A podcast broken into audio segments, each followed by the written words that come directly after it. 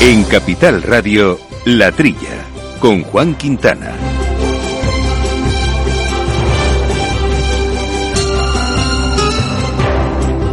Buenos días, gente del campo, y buenos días, amigos del campo y de sus gentes. Eh, bienvenidos eh, una semana más a este espacio de agricultura, de alimentación, eh, de ganadería, de temas ambientales que hacemos, como siempre, aquí en las ondas con nuestro compañero de control técnico, Alberto Coca, y aquí en los micrófonos que nos acompaña hoy Jesús Moreno. Jesús, muy buenos días. Hola, buenos días, Juan, ¿qué tal? Buenos y calurosos, a ver si bajan un poquito las temperaturas, porque para nuestro campo está siendo tórrido también y además con escasez de agua en muchos eh, territorios, tema tema complejo. Sí, mala cosa, mala cosa, ese tiempo es, es, es, es antiagrícola, sobre todo. Sí, cualquier tiempo que se salga de lo esperado es antiagrícola. Menos mal que tenemos por ahí los seguros y, en fin, que la tecnología también de riegos está muy avanzada, a pesar de que hay muchas cuestiones que mejorar todavía en nuestros planes hidrográficos. Pero bueno, al margen de ello, tratamos hoy temas eh, interesantes de aguas. Vamos a hablar precisamente con Gema Barceló, de la empresa Danone Iberia, y vamos a ver cómo llega el agua de nuestra tierra al súper y sobre todo cómo le va a afectar este proyecto de Real Decreto que tiene el gobierno sobre la mesa y que está generando muchas dudas en el sector que lo ven relativamente o prácticamente inviable, dado que es también, hay que decirlo, bastante más exigente que la propia directiva europea. Pero conoceremos un poco más, en todo caso, de aguas minerales embotelladas, porque hay que recordar que Danone Iberia eh, tiene la mayor parte del mercado en este campo, al menos en nuestro país, ¿no? Y también otro proyecto muy interesante eh, que es eh, las máquinas de altas presiones eh, necesarias ahora mismo, o al menos una tecnología moderna y muy recomendable para una nueva forma de conservar los, los alimentos. Pues con Andrés Hernando, que es el CEO de Hyperbary, que es esta empresa localizada en Burgos, vamos a conocer un poco mejor en qué consiste esta tecnología y qué es lo que puede aportar a nuestro sector alimentario. Son solo algunos de los temas que vamos a abordar aquí y luego otros asuntos de actualidad que vamos a analizar con Jesús Moreno y posteriormente la segunda parte del programa conozco otro compañero quintiliano, Pérez Bonilla. Así que les recuerdo simplemente nuestro correo electrónico para cualquier cuestión que nos quieran plantear, que es la trilla arroba capitalradio.es. La trilla con Juan Quintana. Tanto tienes, tanto pierdes. Hay imprevistos que lo cambian todo y los riesgos están ahí siempre, como el saneamiento, la pérdida de crías o las enfermedades del ganado. Por eso necesitas un buen seguro pecuario que garantice tu tranquilidad. Contrata ahora tu seguro de vacuno. Agroseguro. Trabaja sobre seguro.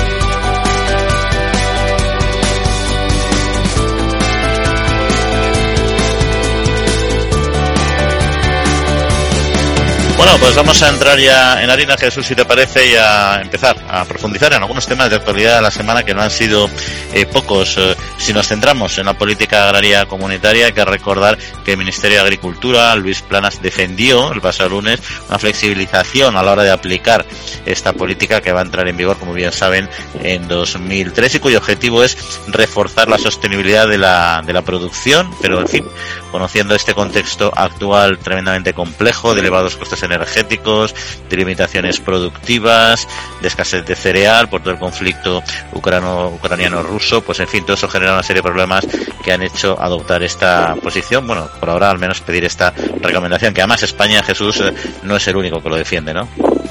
Bueno, vamos a ver, claro, este eh, ha tenido que venir, que venir desgraciadamente eh, estas dos noticias de, el, problema de, Ucrania y, Rusia en la exportación de cereales para que la Comisión se dé cuenta de que la política iniciada, hombre, eh, no, no era la más acertada ¿eh? en cuanto en cuanto a, la, agricultura ecológica, la, la, bio, de, los productos bio, es decir, que ahora se acuerdan que hay que hay que, hay que eh, flexibilizar las normas, que eran bastante estrictas. ¿eh? El ejemplo claro ha sido el de permitir que, que se siembren los barbechos, que exigían exigían la, la, normativa que, que, se dejara sin sembrar en, pro de una agricultura más, más, más ecológica y, más verde, ¿no? Con, con, lo cual se están dando cuenta que esta, este camino, sin dejar la, perspectiva futura de, de, la, de la urba verde, pero de momento no conviene eh, en ese sentido, lo que conviene es que, que haya flexibilidad ¿eh? y que, y que, se, sepa bien que en cada país lo que va a producir para, para que haya un, mercado lo más flexible posible eh, dentro de, la desgracia que, que, existe, eh, sobre todo en los cereales. Ahí, en fin, parece ser que Rusia pues iba a desbloquear la salida de los puertos de, cereal, pero las predicciones de cosecha a nivel mundial, que, que rondan los 2.250 millones de toneladas, no son eh, mucho más bajas que las previstas inicialmente. Es verdad que ha caído 40 millones eh, con respecto a la campaña anterior, pero sobre el papel podría ser eh, suficiente. No hay que recordar que estas cantidades, para que se hagan una idea los oyentes, en torno a 22 millones se producen en España, ¿no?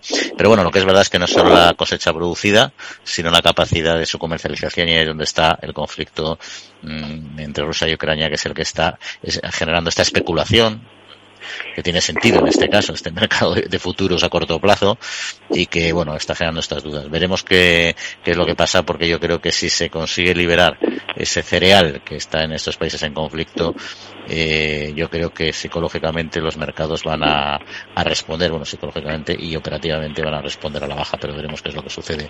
De todos Jesús, todo el tema del calor y la falta de lluvias está cambiando en general el mapa de los cultivos agrícolas. No me refiero en el corto plazo, porque ahora lo que está está en el campo y bueno, algunas decisiones se pueden tomar todavía de siembra con algunos cultivos de verano, pero ya, ya, ya muy, muy poquito, ¿no? En general, los mapas de cultivos están afectando, eh, se están variando a nivel global en estos últimos eh, tiempos, ¿no? Nos ha cogido, nos ha cogido por sorpresa. ¿eh? empezó muy bien el año con unas lluvias abundantes en, la primavera a principio y todo mm, parecíamos estar eh, eh, muy felices. Pero luego enseguida vinieron los calores, los calores, los cereales un poco arrebatados y, y el informe de la EMET que nos informa de que junio, julio y agosto serán unos meses muy calurosos, con lo cual, pues eso, eh, las perspectivas se han venido abajo, ¿no? De hecho, la, la, perspectiva de, producción, eh, según ACOE, la Asociación de los, productores, productores de, cereal, se estima en 14,5 millones de toneladas, es decir, con una, una, bajada del 30% ¿no? sobre una cosecha eh, media. Para como de males, la reserva hídrica no llega al 50%, con lo cual también habrá una restricción eh, en los regadíos. Quiero decir que el año se, se, se, presenta bastante, bastante mal para la producción. También afecta a los frutos secos. Ya hay informes de que va, la, cosecha va a bajar también un 30%, ¿no? Y, en fin, que la COA estima así no creo que serán números números realistas más o menos no en 550 millones las pérdidas por el cambio mm, más que cambio climático por los calores y la sequía que nos está asistiendo Sí, pero bueno, ahí, al final te cuenta que hay unas, que hay más de 200.000, 200 y pico mil hectáreas que están en riesgo de desertificación, que también recordaba esta organización, ¿no? Y eso es un, eso es un problema, ¿no? Y eso se está produciendo a lo largo de los últimos años. Este año, bueno, pues nos ha, nos ha golpeado con antelación en el mes de junio pero la realidad es que el tema del agua y el calor está siendo clave para el futuro, ¿no? Ahí recordaban también nuestro amigo de FENACORE, de la Federación Nacional de Comunidades de Regantes, que bueno, que es verdad que tenemos unos regadíos, la verdad es que es muy, muy modernos en España, posiblemente los más modernos de Europa, ¿no? Y se han hecho grandes inversiones en estos 25 años que ahora nos permiten precisamente eh, seguir cultivando. Aunque hay cultivos, por ejemplo, en Andalucía ya pues maíz se ve poco, es decir, que es verdad que que a pesar de todo están produciéndose cambios en estos mapas que comentábamos, ¿no? Y bueno, ahí tenemos el reto siempre de las infraestructuras hidráulicas, los paneles hidráulicos que, que convienen reforzar, eh, pero bueno, son pasos que hay que ir dando eh, poco a poco y que tienen más sentido precisamente ahora en esta, en esta situación climática, ¿no? Y si quieres vamos con otro tema, cambiando de la parte más productiva, eh, Jesús, a nivel de campo, y nos vamos a la industria alimentaria que creció el 5,3% eh, en 2020 2021 con respecto a 2020, a alrededor de 140.000 millones de euros. Y, en fin, el sector lo que interpreta es que con esto se ha amortiguado pues todo, todo el trastorno y todo el deterioro que produjo la pandemia, ¿no? Ya que ahora mismo la actividad solo está a 600, digo solo entre comillas, 600 millones de euros de, de las cifras que tuvieron en, en 2019. Desde luego podemos presumir, Juan, en, nuestro país podemos presumir de una industria alimentaria, vamos, como dicen, de 10, ¿no? El informe que ha, que ha, hecho eh, la FIAP, la FIAP, la Federación Española de Industria de Alimentación y, Bebidas eh, estima en, en, un incremento del 5,3% como, como, como has dicho. ¿eh? Eh, en principio, con la pandemia, el, consumo se, se, debió un poco a los hogares, pero ya se, se están bajando en los hogares en pro de un mayor consumo ya en, en, las tiendas y, en, el, canal Oreca, ¿no? Ya se mueve un poco el, turismo y demás. Desde luego, esto, la industria nuestra eh, alimentaria es es envidiable. Existe además un balance comercial positivo de, de, de, de 13.300 millones de euros, es decir, que exportamos más eh, productos alimentarios que de lo, que importamos. Eh, el pequeño bajón de las pymes se compensa con creces con el aumento de, la actividad en, las empresas más consolidadas. ¿no? Se, se mantienen 440.000 afiliados a su social. Es decir, tenemos una potente industria alimentaria, a pesar de que puede faltar con las noticias que estamos dando sobre la falta de producción por la sequía, les puede faltar en algún momento dado algunos productos base. Pero en fin, mm. hay que hay que tener fe en nuestra industria alimentaria. Por cierto, Jesús, eh, me voy a dejar un tema en el tintero para después porque tenemos a nuestro siguiente invitado esperando y no queremos eh, entretenerle más, pero tendremos que comentar también el tema de la campaña contra los incendios forestales que va a ser también clave para, para nuestro campo. Pero eso va a ser en un instante porque ahora tenemos eh, que hablar de otros asuntos. En Capital Radio, La Trilla, con Juan Quintana. Agrobank les ofrece este espacio.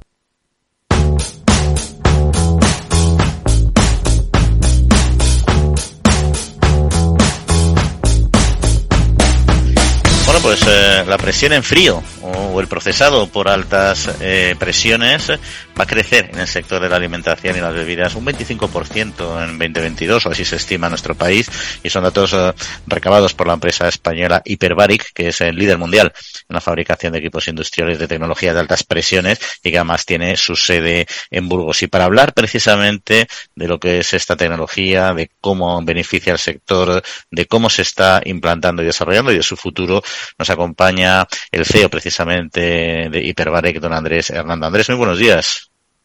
Hola, buenos días. Y bueno, ¿en qué consiste, lo primero de todo, entender un poquito en qué consiste esta, esta tecnología? Pues la tecnología de alta presión consiste en, someter a, a, muy alta presión al alimento de tal forma que eliminemos las bacterias por presión en vez de por temperatura. Cambiamos la presión por la temperatura, dos variables físicas que, que se relacionan y en este caso la, la presión tiene la ventaja de que no induce otras reacciones eh, adversas en el alimento. Solamente eh, eliminamos las bacterias y mantenemos las cualidades organolépticas, las vitaminas, las proteínas, todo lo, todo el, la, la calidad alimentaria del producto. Y cuando habla de temperatura entiendo que se puede referir entre otros al proceso de pasteurización, ¿no? ¿Que ¿Cuáles serían las diferencias entonces? Nos ha comentado algunas, no sé si habría alguna más. Pues eh, eh, lo solemos, la alta presión también se llama pasteurización en frío. Eh, la, evidentemente eh, casi todos los alimentos se pueden tratar por alta presión o térmicamente. hay algunas diferencias importantes, pues por ejemplo el pan eh, por alta presión no se puede tratar, pero otros, eh, otros muchos alimentos sí. Y, y, básicamente la característica fundamental es que no eh, tiene eh, reacciones eh, adversas en el alimento, no, no, no cocemos el alimento cuando lo tratamos por alta presión. y, y en cuanto a el, el tiempo que lleva esta tecnología al mercado, ¿es una tecnología reciente o está ya consolidada? Eh, es una tecnología que se empezó a implantar hace 20 años aproximadamente. Entonces, poco a poco está ganando terreno y ahora mismo es una tecnología eh, consolidada, pero todavía tiene mucho camino por recorrer por delante. ¿Y a qué, tipo de empresas está dirigido? ¿Y algún ejemplo para entender un poquito mejor el planteamiento? Pues eh, está dirigido a todos. Nosotros empezamos tratando precisamente el jamón loncheado de Campofrío, porque empezamos a desarrollar la tecnología porque Campofrío tenía eh, miedo de que cuando lanzase el jamón cocido loncheado al mercado pudiese haber alguna contaminación que, que diese al traste con la buena imagen de la empresa. Eh, eso fue hace 20 años. Pero ahora, pues, eh, eh, hay muchísimos zumos, todo lo que son los zumos cold press, son zumos naturales tratados por alta presión y, por ejemplo, el guacamole es un, prácticamente un lineal entero de nuestro negocio. Tenemos máquinas haciendo guacamole en todo el mundo. Porque dice 20 años, eh, pero eh, y en ese periodo, ¿cuál ha sido el nivel de penetración que ha conseguido esa tecnología y, y dónde están los objetivos que tienen ustedes planteados? A ver, el nivel de, penetración a nivel global todavía es pequeño. Hay aproximadamente hay unas 500 máquinas en el mundo haciendo eh, productos alimentarios y estoy entonces y hacen un, en unas dos toneladas a la hora de producción. O sea, estamos hablando de, de, una producción muy simbólica. Es una tecnología muy de nicho, pero que está creciendo. Nosotros estimamos que este año vamos a crecer un veintitantos por ciento. Y eso es un poco el, el, el, la forma en que está creciendo el mercado, ¿no? a doble dígito. Y cuando una empresa, por ejemplo, quiera conocer una industria mejor esta tecnología, si es que no la conoce ya, eh, y acude a ustedes a Hyperbaric, por ejemplo, ¿cuál es el papel que ustedes juegan en este, en este mercado de la alta presión? A ver, nosotros lo que hacemos es, eh, lo primero es eh, hacer pruebas con el cliente. Tenemos una planta piloto para que el cliente pueda probar cómo va a salir su producto, si ese, si es un producto que va a poder comercializar de una manera eh, rentables si no, etcétera, etcétera. Entonces, ese, nosotros tenemos un equipo de aplicaciones muy potente que trabaja con el cliente para definir el envase, para definir la presentación, para definir la fórmula, no tanto porque eso ya es cosa del cliente, pero eh, sí que le acompañamos en todo ese proceso y luego, pues lógicamente, nuestro nos ganamos la vida vendiendo máquinas. Lo que pasa que muchas veces eh, al empresario, al industrial, eh, bueno, y al consumidor también de a pie, ¿no? Aunque este no sea el caso, ¿no? Además de la calidad del producto, etcétera, un, factor que es muy limitante, que cada vez se busca tener más, más amarrado antes de la, de, optar por ello, es eh, un poco el servicio postventa, ¿no? El cómo uno consigue mantener, mantener esa tecnología, esa, esa maquinaria que en principio no es, no es barata, claro. Sí, sí, bueno, esa es nuestra principal fortaleza. Nosotros somos los líderes indiscutibles en el mercado mundial porque tenemos el mejor servicio postventa y, no lo digo yo, lo dicen nuestros clientes y lo dice el mercado. Eh, el, el servicio postventa es vital en un mundo en el cual eh, hay que sacar todos los días la producción porque si una máquina se para pues la producción no sale y no es el problema solo de, de la de que del que el producto se pierde sino que si estás dos días sin, sin, sin servir a tu cliente pues al, eh, al, día siguiente hay un competidor que te ha quitado el puesto en el lineal ¿no? entonces eso lo tenemos muy claro y, y nosotros somos capaces de que de, de mantener una fiabilidad muy alta a base de tener un equipo muy potente de gente que está siempre conectada, tenemos las máquinas eh, hace muchos años que ya son 4.0 y, y, con eso mantenemos eh, el, las máquinas siempre eh, en funcionamiento. Y si y para obtener más información un poco de su compañía, porque su empresa está localizada en Burgos, eh, si no entiendo, si no tengo mal entendido, ¿no? Sí, sí, en el mismo Burgos. ¿Y qué, qué, ya por curiosidad, qué cuota dicen que son eh, poco tienen la mayor parte de mercado, más o menos qué cuota de mercado tienen, porque entonces venden ustedes máquinas a nivel local y también entiendo en mercados internacionales, ¿no? Sí, sí, yo suelo decir que vendemos hasta en España. De nuestra cifra de negocios pues, no llega ni al 10% lo que vendemos en España. Tenemos más del 60% del mercado mundial. O sea, de cada 10 máquinas que se fabrican en el mundo de alta presión, en Burgos fabricamos casi 7. Qué barbaridad. Pues de todos modos, eh, Andrés, eh, yo entiendo que el mercado español, que además tiene un sector eh, alimentario, industria alimentaria eh, potente, todavía les quedará eh, recorrido, ¿no? Para, o sea, tendrá, mercado a pesar de todo el enorme mercado mundial que tienen, ¿no? Sí, sí, sí. Eh, en el mercado español tengo que decir que per cápita es uno de los mercados que más densidad de tecnología de alta presión tiene. Eh, sobre todo porque tenemos eh, la dieta mediterránea, que la dieta mediterránea se ve muy favorecida por la tecnología de altas presiones, nos permite mantener la cultura de dieta mediterránea. Y también egoístamente lo tengo que decir que porque entendemos que al, ser nosotros españoles pues es más fácil que nuestros clientes confíen en nosotros que, que un alemán o que un eh, o que otros o que otros países. Por eso en España eh, tenemos más cuota de mercado que en el que en el resto del mundo. Muy bien, y ya para terminar, eh, ¿alguna página web donde si alguien está interesado pueda conocer un poquito mejor esta tecnología? Pues claro, nuestra página web es hiperbaric.com, es, eh, eh escribimos con H e y latina hiperbaric terminado en, en, en C, hiperbaric.com, eh, pero vamos, si, si escribe altas presiones alimentarias, eh, HPP, que es como se conoce en inglés, High Pressure Processing, inmediatamente aparece toda, toda la información que, que hay, que es que, hay mucha información en la web. Pues ahí está, www.hiperbaric.com. Andrés Hernando, CEO de esta compañía de Hiperbaric, pues muchas gracias eh, por acompañarnos y esta otra ocasión. Un saludo. Muchas gracias, un saludo a todos. Agrobank les ha ofrecido este espacio.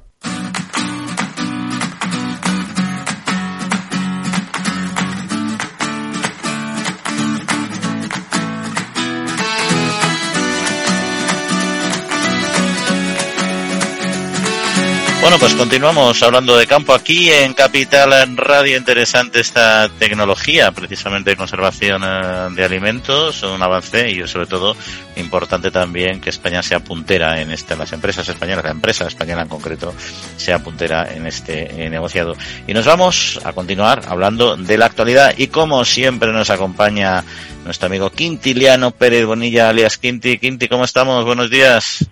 Muy buenos días, señor director. Muy buenos días, queridos amigos. Buenos días. ¿Cómo estáis ahí por la costa del Rastrojo? ¿Socarraos o, como, con fresquito? Hombre, los que somos de campo, pues indudablemente cuando llega el verano casi echamos de menos el calor. Lo que ocurre que en esta ocasión ya con el tema del cambio climático, no cambio climático, es duro, duro, ¿eh? se está pasando duro. Y precisamente las labores del campo como tú bien sabes, todo el tema de cosechar, etcétera, que se tiene que realizar.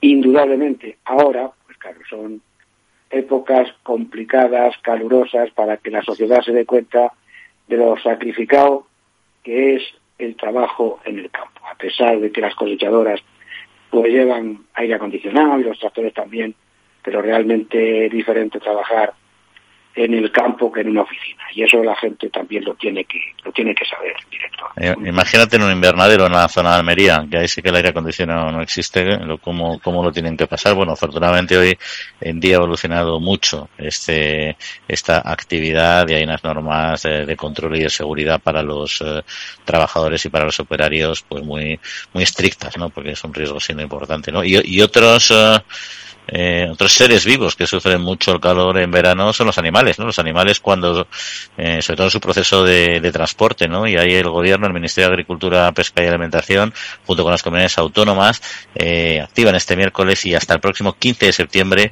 precisamente el plan de actuaciones para controlar la temperatura en los transportes de animales vivos. Que no sé, cuéntanos un poquito, Quinti, porque no sé, o nuestros oyentes posiblemente no sepan cómo se regula, porque a veces son abiertos, a veces cerrados los camiones y cómo es este sistema para garantizar su, bienestar.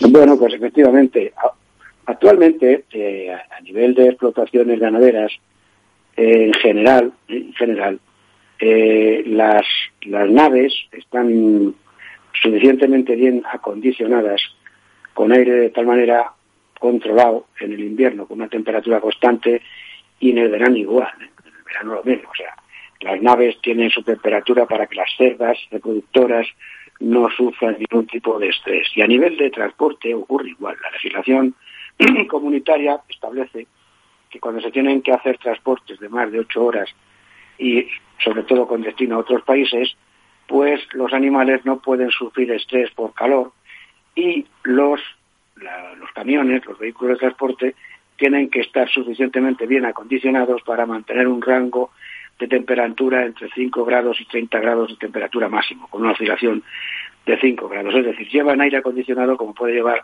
cualquier otro tipo de vehículo para, la, para el transporte de personas. ¿no? Esto es importante para que la sociedad se dé cuenta de que la situación del bienestar animal es una realidad objetiva que realizan los que realizan los ganaderos permanentemente, ¿no? Además, mm, no de una forma al azar, altruista, digamos, o al estilo cualquiera pudiera sin control, ¿no? Todo esto está perfectamente controlado con una legislación comunitaria suficientemente seria, con registro de temperaturas en los, en los, en los cuadernos que llevan los camiones, con camioneros autorizados, con documentación sanitaria de traslado, con camiones previamente lavados y desinfectados. O sea, la actividad en el transporte es una actividad muy, muy seria, muy rigurosa y que se realiza de una forma muy, muy inteligente por parte de los de los operarios que así lo llevan y la sociedad lo tiene que saber, lo tiene que saber, sí. Y, además yo entiendo que habrá un control eh, sancionador también, porque en carretera es verdad que el control sobre camiones es bastante estricto, ¿no? O sea, que ahí no será que, vamos, que será bastante preceptivo y además recomendable, por así decirlo, cumplir la norma, ¿no? Por el bien de, de los animales y el propio empresario. Claro, los cuerpos mm. y fuerzas de seguridad del Estado, la Guardia Civil, etcétera, pues lógicamente controlan los vehículos con la documentación sanitaria de traslado para que no se transporten animales de forma clandestina. Todos los animales tienen que ir con una identificación animal correcta, sabiendo de qué explotación proceden, a qué destino van, si son animales para vida, para ir a cebar a un cebadero o van al matadero, y todo eso va acompañado de una documentación sanitaria de traslado muy, muy seria, donde se reflejan los datos y se pueden comprobar precisamente por, por los cuerpos y fuerzas de, la seguridad del Estado. ¿no? es un tema es un tema importante y es un tema serio, sí, eso es así. Oye, eh, vamos a irnos a otro, otro asunto que hemos mencionado aquí muchas veces por cuestión de, eh, de la importancia proteica, también por cuestiones medioambientales en cuanto a, a, conservación de suelos, que son las legumbres, y también evidentemente por temas nutricionales para las personas y para los animales, como decíamos, por, por proteína, ¿no? Y es que el Ministerio de, Agricultura, bueno, el ministro Luis Plana, nuestro ministro de Agricultura, Pesca y Alimentación, eh, ha anunciado que la Unión Europea va a dar 90 millones anuales entre 2023 y 2027.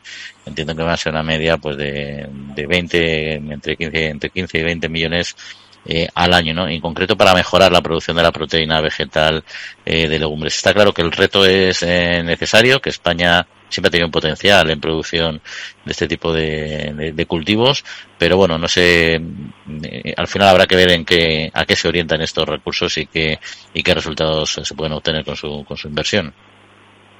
Hombre, la idea es buena, efectivamente, es un aporte más para conseguir mayor cantidad de proteína, en este caso de origen vegetal, las leguminosas, las legumbres, como es así, y yo creo que es una buena iniciativa que puede, que puede, que puede funcionar, ¿no? La, a la sociedad le va a venir muy bien.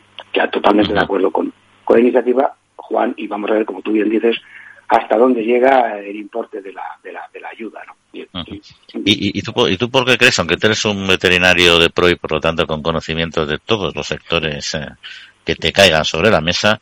El tema de, de, la, de las leguminosas, porque en España somos eh, muy deficitarios. O sea, la Unión produce el 10% de sus necesidades, la Unión Europea, ¿eh? el 90% los, los importa. Y España, que siempre ha sido un productor bastante tradicional, también porque tiene las rotaciones, viene muy bien, evidentemente, también porque los suelos algunos son, pues se adapta muy bien, suelos con dificultades, ese tipo de cultivos, pero no terminamos de, de hacer que, que repunte la producción de leguminosas en España, ¿no? Y además también tenemos una tradición gastronómica muy importante vinculada a estos cultivos. Yo creo que hay una demanda precisamente por el, la necesidad de dar mm, cereal a, la producción ganadera. Es por lo que tradicionalmente se está produciendo mayor cantidad de cereales como tal que no de leguminosas, y como tú bien dices, mm. efectivamente, pero mm. creo que las fábricas de pienso tiran mucho del cereal, trigo, cebada, avena, ¿no? Y de alguna manera es lo que por lo que por lo que yo pienso que a lo mejor no hay una oferta, el, agricultor no está mentalizado porque lo tiene mucho más fácil en, los canales de comercialización del cereal son canales de como más hechos, más prácticos, más salvo que hay agricultores que ya tengan su, su bueno que durante bastantes años o durante X años hayan estado produciendo legumbres, ¿no? Pero pienso que es más, no sé yo por lo que por lo que puedo observar en la zona de Toledo, ¿no? Es más cómodo sembrar cereal, llega a la cosechadora, lo carga en el vehículo, se lo lleva a la fábrica de piensos y aquí paz y después gloria, ¿no? Y de otra forma, que es más complicado, creo yo, ¿eh? el, tema de la venta de, las legumbres. Y quizás por eso no haya despegado suficientemente esta, esta oferta. ¿eh? En mi opinión. Oye, y Quinti, tú que seguro seguiste un poco el viaje del periplo de, del ministro, eh, también aprovechando su viaje por esta zona andaluza, habló de, de las razas en vía de extinción, ¿no? Hay 150, 175 razas autóctonas que existen en España y 140 de ellas en vías eh, de extinción, ¿no? Siempre se habla de que es necesario eh, mantener y, conservarlas, ¿no? Pero al final son, eh, ¿cuál es el papel que juegan estas razas más allá de, conservar la, genética histórica? Pues es que es fundamental el aporte, o sea, mantener un patrimonio genético mm, vivo es clave para el campo, para la ganadería, para las razas, porque tú no sabes lo que puede ocurrir dentro de algunos años. Estas razas autóctonas son razas rústicas, razas que se han adaptado durante muchísimos años al medio ambiente. Son razas que son capaces de producir, quizás menos que otras más evolucionadas genéticamente, pero que el patrimonio genético que está ahí es algo que no se puede perder. ¿Cómo te diría? Eh, el toro de Lidia, por ejemplo, no es que sea una en periodo de extinción, pero si desapareciera el toro del día, desaparecería un patrimonio cultural español muy claro. La avileña, eh, la retinta, eh, la distana, eh, las berrendas andaluzas. Son razas que están ahí y que efectivamente te están aportando, están manteniendo el caudal genético porque nadie, en mi opinión, sabe lo que puede ocurrir de aquí a unos años. Y ese caudal genético, de ese, ese patrimonio genético que te permite tener unas razas aclimatadas a, su entorno medioambiental son fundamentales. y por eso es por lo que el Ministerio pues está aportando. Porque ¿qué ocurre? Que si no se les ayuda, Juan, pues no, no, no, no pueden funcionar, porque son rústicas, pero quizás no sean tan competitivas en la hora de producir carne como otra en el inicio de conversión, etcétera, ¿no? Y por eso hay que ayudarla para, para mantener ese patrimonio. claro. Oye, y, y Quinti, tú con tu, como evidentemente también como empresario de, ganadero, ¿no? Estás sufriendo eh, o las previsiones que pueda haber de, de pérdida de, de, cereal, precisamente, o sea, por el mercado internacional tal como está, pero también por este este calor abrasador que nos está asolando en estos últimos días, ¿no? Que supongo que va cerca de la producción, se estima que hasta un 30%, que en más momento, en más momento nos viene. El tema está muy complicado y además esta situación es la que de alguna manera eh, nos da la razón a la hora de pensar que los poderes públicos tienen que ir por delante, tienen que prever eh, lo que pueda ocurrir, ¿no? Ya, como tú bien sabes, el ministro está comentando que se tiene que flexibilizar las medidas de la PAC, precisamente por eso, ¿no? Hasta hace algunas semanas, recuerdas, que el ministro incluso decía que no, que la hoja de ruta de la PAC verde debería seguir a ultranza. Hace una semana, ¿te acuerdas? Estuvimos comentando las declaraciones del comisario de Medio Ambiente de la Unión Europea, que decía que, sobraba carne en, el, en Europa porque producíamos más carne que la que consumíamos. Claro, sin darse cuenta efectivamente que las exportaciones son, importantes, ¿no?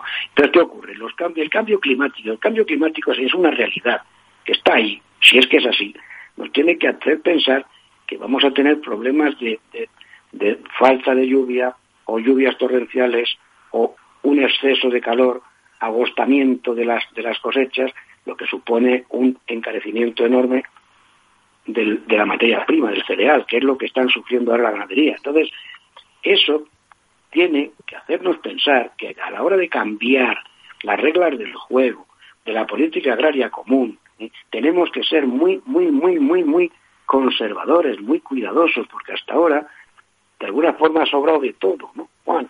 Y sin embargo, nos estamos encontrando con problemas que no sabemos si se van a mantener en el futuro o que van a ser intermitentes. Esta hora de calor, cada cuánto tiempo, cada cuántos años se puede producir. Oiga, no me cambie usted el paso de la PAC porque podemos tener problemas de abastecimiento de la propia población. El problema de Rusia, por ejemplo, lo de Ucrania, ¿no? Es verdad, no lo sé. Parece ser que se va a abrir, parece ser, lo sabes tú igual que yo, se comenta, los 20.000 millones de toneladas de cereal que pueden salir de, de, de, bueno, vamos a ver si es verdad, de Ucrania, ¿no?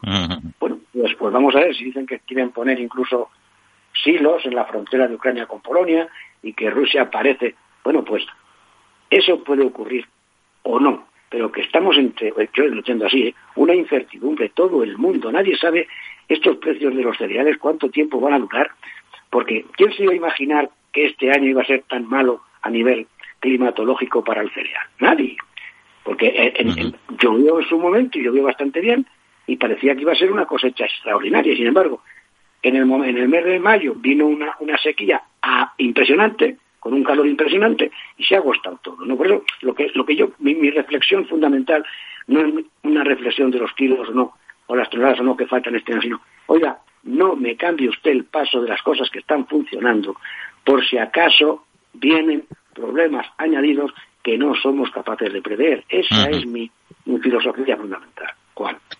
Muy bien, Quinti, pues buena filosofía, sin duda. Lo que pasa es que el tema del tiempo te pilla un año que todo parece de bonanza y en cuatro días se te tuerce y te dejan ahí despista completamente. En fin, Quinti, pues muchas gracias como siempre por estar con nosotros y nada, seguiremos analizando la actualidad agraria la próxima semana.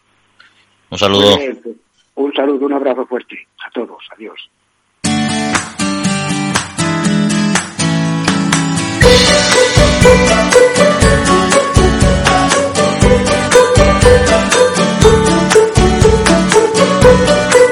Pues eh, seguimos hablando de campo en Capital en Radio y además queremos hablar de agua, pero mientras conectamos con nuestro siguiente invitado vamos a recordarles algunas cuestiones, como por ejemplo que el pasado jueves eh, la TAPA celebró su décimo Día Mundial, ¿no? Gran alegría, por supuesto, porque ya a más de un aniversario, coincidió con una normalidad en las barras de los bares y restaurantes españoles tras dos años de pandemia y sin mirar los precios. Bueno, en fin, pues tres de cada cuatro hosteleros eh, descarta eliminarlas a pesar de la, de la crisis, ¿no? En fin, hay que recordar un poco lo que es una tapa, ¿no? Que según el diccionario de la Real Academia y tal como nos recuerda de Feagro, es una pequeña porción de algún alimento que se sirve como acompañamiento de una bebida. Bueno, pues en fin, sabemos que es algo muy tradicional y, muy cultural para, para nosotros y para nuestra gastronomía.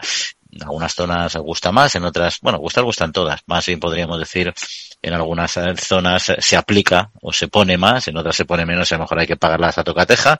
Pero bueno, en todo caso, felicitamos a la tapa y nos felicitamos a nosotros por estos 10 años y sobre todo por mantenerla. Pero como decíamos, vamos a hablar eh, de agua en un momento en que pensamos mucho en ella en plena ola de calor es fundamental, además es fundamental como sabe mantenerse hidratado, eso ya es imprescindible y lo mejor sin duda es beber agua y cada uno decide, la bebe de grifo, la bebe envasada, son dos productos aparentemente iguales pero, pero que no lo son, aunque molecularmente puedan serlo, ¿no? Y de ello hablamos hoy con una empresa alimentaria muy conocida en el sector lácteo, por lo tanto aquí en la trilla, pero que tiene otras líneas de gran interés, por ejemplo, el agua mineral envasada. Y con quien hoy vamos a conocer un poco más de este producto es con Gema Barcelo, que es el señor regulatory manager de Danone en Iberia. Gema, muy buenos días. Buenos días y gracias por la invitación. Encantados de teneros aquí en los micrófonos. Porque Danone, ¿desde cuándo trabaja con agua mineral envasada y, qué papel juega eh, este agua de Danone en el mercado de las aguas envasadas? Mira, te he de contar que como compañía, como Aguas Danone, somos compañía líder en el mercado español, con un 19% representa las marcas que, suministra o que distribuye Aguas Danone en nuestro país. Realmente la compañía Danone tiene marcas como son Fombella y Lanjarón, donde en España tienen un recorrido de más de 100 años. O sea, en Lanjarón nos remontamos a primeras declaraciones en el 1818 y justo hace pues nada, cuatro años celebrábamos el 200 aniversario de, Lanjarón y en el caso de Fombella, pues lo celebramos también hace poquísimo, en 2008, en los 100 años. ¿Y, y, dónde, dónde, las obtenéis? Y no me refiero tanto el, el, lugar, la provincia, etcétera, que eso por supuesto también, sino los espacios donde, donde se obtiene ese agua, entiendo que deben ser de una, de una calidad, me imagino que muy controlada, ¿no? Efectivamente. En el caso de Danone tenemos tres manantiales en, en España. Eh, el caso de la marca Lanjarón está en Lanjarón, como muy bien dice ya su marca. Está en Granada y estamos en zona de preparque del Parque Natural de Sierra Nevada, que seguro que a todos os, os, suena. Y en el caso de Gerona estamos en el espacio natural protegido. Es un agua que se crea en el espacio natural protegido de las Guillerías. Y por último, en el caso de Guadalajara, hay que conocer que las, eh, las aguas mineras naturales por reglamentación tenemos un perímetro de protección y en el caso de, de, Fombella, que se envasa en Sigüenza, pues el 30% de ese perímetro pertenece al Parque Natural del Río Dulce. Y entiendo que las características de estas aguas eh, son diferenciales frente al agua de, de grifón, que al final todo es H2O, ¿no? Pero me imagino que el proceso también de envasado y de producción será distinto, ¿no? Eh, totalmente diferente. En el caso del agua mineral natural, por reglamentación, no nos permite tener ningún tratamiento de potabilización. ¿Vale? Son aguas que todas ellas son de mineralización débil con una composición constante y puras en origen. En el, momento en que el agua ve la luz a través de los sondeos, pues tiene que ser eh, sana, sana bacteriológicamente, estable en composición, como antes os indicaba, y sin ningún tipo de tratamiento de potabilización, mientras que eh, la reglamentación del agua del grifo es, eh, es diferente. Pide un tratamiento de potabilización para que nos puede llegar a nuestras casas. ¿Y cómo está evolucionando el mercado de las aguas envasadas? Bueno, pues yo tengo que decir que el sector de las aguas envasadas ha sufrido durante la, la, pandemia. Es uno de los sectores que, que, ha tenido una gran afectación porque uno de los ejes y uno de los de las zonas importantes es la Oreca, es el consumo fuera del hogar, los hoteles, los restaurantes, las cafeterías y como muchos sabéis y hemos sufrido, eh, estos hoteles, estos restaurantes o estas cafeterías han estado cerradas durante mucho tiempo. Entonces, actualmente, poco a poco, vamos recuperando eh, lo que serían las cifras, pero de forma muy muy lenta. Y quizás, bueno, imagino que por tu posición en Danone lo, lo sabes mejor que nadie, ¿no? Eh, es uno de los sectores más regulados de la Unión Europea y ahora se encuentra pendiente de cómo evoluciona este borrador de Real Decreto eh, de Envases que ha generado tanta controversia, ¿no? ¿Qué supondría para este sector tal como se ha planteado? Pues eh, me encanta que me hagas esta pregunta porque, bueno, realmente es verdad, es un producto que está muy, muy reglamentado a nivel de Unión Europea, a nivel de tanta reglamentación como pueden ser los alimentos infantiles. O sea, alimentos infantiles y aguas minerales naturales tienen una reglamentación específica a nivel europeo. En cuanto al Real Decreto de Envases, pues a mí me gustaría destacar cuatro ejes importantes que van a afectar al, al sector y que ya, ya están afectando. Un eje de los que trabaja es la reutilización. La reutilización se centra sobre todo en el canal de fuera del hogar, lo que llamamos la oreca, del hotel, restaurante y cafetería, es un sector, es una, un canal que ya lo llevamos trabajando durante mucho tiempo desde el punto de vista, desde el sector de aguas minerales envasadas, pero que hay que tener en cuenta que a veces se ponen unos porcentajes en las reglamentaciones y es preciso antes tener un diagnóstico para tener unos objetivos que realmente se puedan alcanzar desde el sector y considerando siempre el impacto total ambiental que tienen estas modificaciones y más teniendo en cuenta que por ley, y vuelvo a, remitirme a ella, por ley cuando tenemos un manantial debemos envasar el agua a pie de manantial, no la podemos trasladar en camiones, eh, no nos está permitido. Con lo que, mm, y antes enlazando con una de las primeras preguntas, me decías, ¿están en espacios naturales?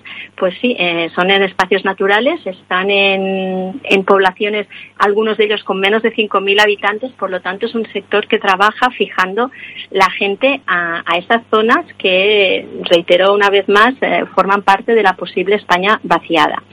Esto es por, la parte de reutilización. También me gustaría hablar un poco sobre el plástico reciclado, el porcentaje del, plástico reciclado. Hemos de decir que el sector de aguas eh, minerales naturales fue el primer sector que en 2009 y luego posteriormente en 2011 a través de la reglamentación empezó a introducir el plástico reciclado. A día de hoy el sector está con un 28% en promedio de plástico reciclado, muy por encima de lo que nos va a pedir la ley, porque la ley nos pide un 25% para el 2025. Por lo tanto, en esto continuamos siendo pioneros. Pero hay que tener en cuenta que para poder tener esta cantidad de plástico, sí que para nosotros como sector es importante poder tener una reserva de este plástico, porque a veces cuando se recicla, ese plástico no va todo otra vez a contacto con alimento, a hacer envases para los alimentos, sino que a veces se pierde pues en otras funciones como puede ser desde el llenado de un juguete, de un peluche, imaginemos, o hacer una percha. Entonces, es ah. una parte de, plástico que se nos pierde. Sí, pero un poco lo que, lo, que comentabas, Gemma, yo creo que es importante, ¿no? Es decir, el plástico no todo se, o sea, se puede reciclar, por supuesto, y para eso está nuestro sistema de, de, gestión, ¿no?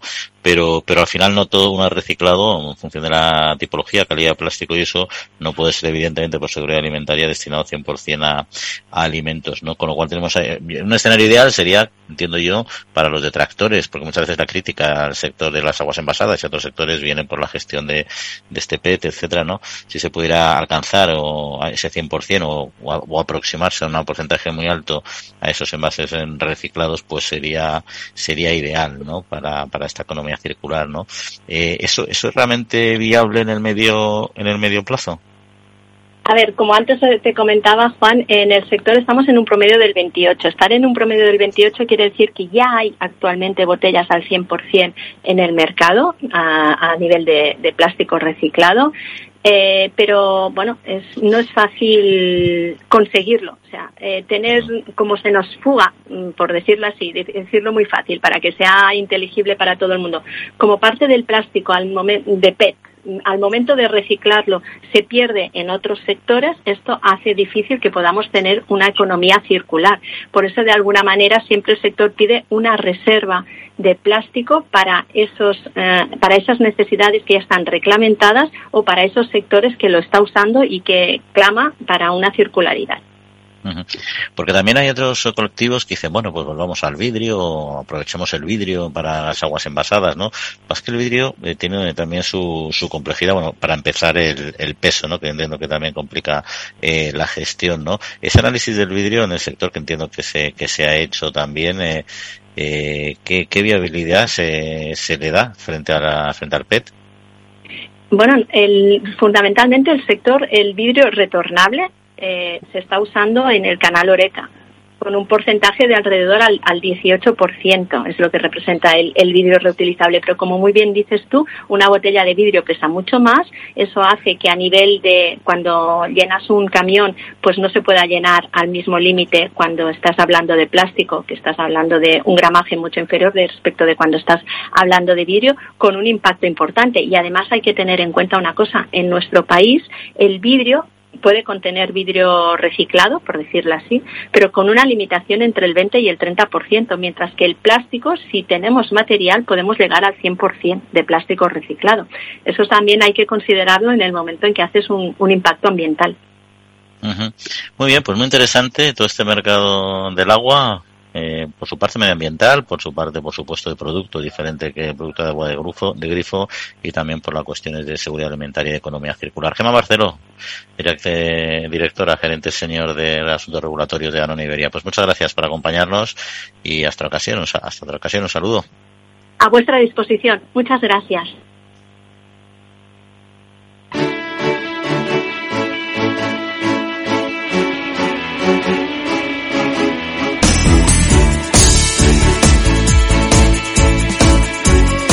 Interesante, interesante las cuestiones que aquí se han planteado estas aguas minerales envasadas o no minerales, en todo caso productos diferentes, luego cada uno es libre de elegir si le gusta más la, la de grifo, la de no grifo, son valoraciones ya personales, pero sí hay que dejar claro que son aguas con un compromiso en la sostenibilidad en la producción, en el envasado en el territorio enormes, que son aguas no tratadas, eh, a menos las minerales por supuesto, con ningún tratamiento eh, químico y que se está haciendo un esfuerzo ímprobo por esta economía circular, por gestionar cada vez más envases eh, en reciclados de PET. Y dicho eso, ha arrancado la temporada del salmorejo y del gazpacho, una temporada, los productos que hay que recortar que aportan el 80% eh, de los ingresos, eh, que es un tema importante, ¿no? En general, los datos ofrecidos por la consultora IRI muestran que las ventas de gazpacho y salmorejo en hipermercados y supermercados crecieron durante el pasado año a un ritmo del 9,5%. Eh, por ciento. La cifra de venta es importante en verano, pero cada vez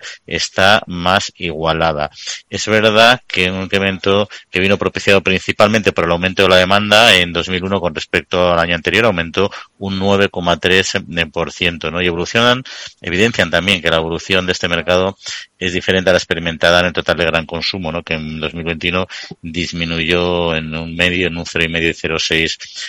Como dato nuevo, las ventas de gazpacho supusieron durante el pasado año más de 140 millones 670 mil eh, euros. En fin, un 8% más que en 2020. También hay que decir que España es un país muy singular en nuestro caso, porque estamos acostumbrados a comer gazpacho envasado, lo comemos en ya cada vez más en otras fechas no veraniegas. Mi opinión también cambia mucho del norte al sur. Uno cuando va a la cornisa cantábrica se toma poco gazpacho, incluso en verano, en invierno ya les parece en general de ciencia ficción y cuando uno de la meseta llega y saca su gazpachito en invierno envasado y se lo toma como aperitivito cuando viene a hacer deporte y tal, te miran un poquito como bicho raro. Pero hay que decir también que las cosas poco a poco van, van cambiando y eso es buena cosa. Pero bueno, nos queda un poquito de tiempo y no queríamos dejar escapar nuestro espacio de la España medio yema, medio llena. Hoy vamos a hablar, como siempre, con Pablo Maderuelo sobre el emprendimiento femenino en el medio rural y esta semana nuestro colega ha organizado en el Real Sitio de San Ildefonso el primer encuentro de mujeres emprendedoras en el medio rural segoviano. Se han dado cita más de un centenar de mujeres de distintas zonas de la provincia que han reflexionado sobre los obstáculos y las oportunidades y Pablo seguro que nos lo vas a contar en detalle cómo ha ido todo. Pablo, buenos días. Hola, buenos días Juan, ¿qué tal? ¿Cómo estáis? Bien, bien, ¿pasasteis calor además de todo o aguantasteis bien el tirón? Bueno, pues la verdad es que ha sido una semana muy, muy calurosa y por supuesto también lo ha sido en la granja, eh, en este caso en el Real Sitio de San Ildefonso, donde se ha celebrado este evento que hemos estado organizando durante el último mes. Lo hemos hecho a iniciativa de los cuatro grupos de acción local de la provincia de Segovia y ha sido un evento muy interesante del que quería hablarte hoy porque ha puesto en valor el potencial que tienen las mujeres en el medio rural a la hora de, emprender. Yo no sé si estáis muy al cabo de los datos, pero eh, revisando datos que se dieron en el evento que tuvo lugar esta semana, pues eh, me encuentro, por ejemplo, este dato. El porcentaje de mujeres inmersas en procesos de emprendimiento en el ámbito rural es mayor que en el entorno urbano, siendo un 22% de iniciativas de emprendimiento en el medio rural frente a un 17% en el entorno urbano. El perfil de la mujer emprendedora en el ámbito rural es una mujer autónoma con una edad comprendida entre los 25 y los 44 años y con una formación secundaria o superior. Esto nos lo contó Alicia Rubio, que es investigadora del Observatorio del Emprendimiento en España. Así que bueno, pues muy interesante saber estos datos. También otro que se dio, por ejemplo, que las empresas del ámbito rural operan en su mayoría en el sector servicios o consumo, pero en menor medida que en el contexto urbano. Mira, se ha hablado del tema de los grupos de, acción local, que nuestros oyentes seguro que lo conocen porque lo has mencionado mucho. Son esas organizaciones a, pie de terreno que gestionan iniciativas de desarrollo rural, como puede ser Líder y Proder, y otras que van surgiendo a nivel regional autonómico y que intentan incentivar el desarrollo eh, desde dentro. ¿no? Y yo recuerdo en la, en la época ya hace unas cuantas décadas eh, que tuve la oportunidad de dirigir esas iniciativas, esos grupos de acción local, el gran esfuerzo que se estaba haciendo por por promover la iniciativa de mujeres rurales, pero al final, en, la mayoría de los casos, y cuando no eran iniciativas agrarias, que también en algunas, pero cuando eran, cuando eran puramente agrícolas, la verdad es que la mujer tenía en muchos casos más iniciativa que, que los hombres en el campo a la hora de buscar nuevos proyectos más innovadores, etcétera, ¿no? Eh, también en tema ganadero entraron muchas, etcétera, pero bueno, quizá proporcionalmente eran menos menos activas. Yo no sé si eso ha cambiado mucho o tú cómo lo percibes o sigues viendo sobre el terreno esta esta esta actividad o esta proactividad. La verdad es que se percibió muchísimo interés por parte de las mujeres en conocer un poco las herramientas y en compartir las experiencias que tienen cada una de ellas eh, pues a la hora de, trabajar o de emprender en el medio rural. Y de hecho la verdad es que pudimos conocer varios casos en el evento que, resultan muy inspiradores y muy interesantes. Eh, pues por ejemplo Eva de Valseca en Segovia tenía el bar eh, del pueblo cuando era pequeña y toda esa experiencia la ha utilizado ya de mayor para crear una empresa con su pareja para poner en valor el garbanzo de Valseca, que quienes nos estén escuchando y conozcan la zona de la provincia de Segovia, pues sabrán que es un garbanzo de extraordinaria calidad. Conocimos también el caso de Nadia, que la verdad es que llamó mucho la atención, es una chica que es veterinaria, eh, y que ha creado de cero en Mozoncillo, un pueblo de Segovia, una explotación ganadera y ha aprovechado eh, los residuos que sobran de la eh, empresa de patatas que tiene su padre para alimentar a las vacas con esos residuos y mantener la explotación ganadera. Entonces, bueno, pues ha hecho un, un proceso de economía circular, ha aprovechado todo el conocimiento que tenía desde pequeña con la empresa familiar y ha creado su propio negocio emprendiendo. También conocimos la historia de Lucía, que está trabajando en el sector agroalimentario a través de una tienda de alimentos de Segovia, aprovechando también el conocimiento que ha tenido familiar por eh, pertenecer al sector de la distribución y conocimos el caso de Raquel, que es artista y que además de establecer su arte desde Prádena en Segovia, pues ayuda también a otras personas que quieran cultivarse en el mundo del arte, aprovechar la estética que supone el entorno natural y el entorno rural. Así que interesantes todos estos casos.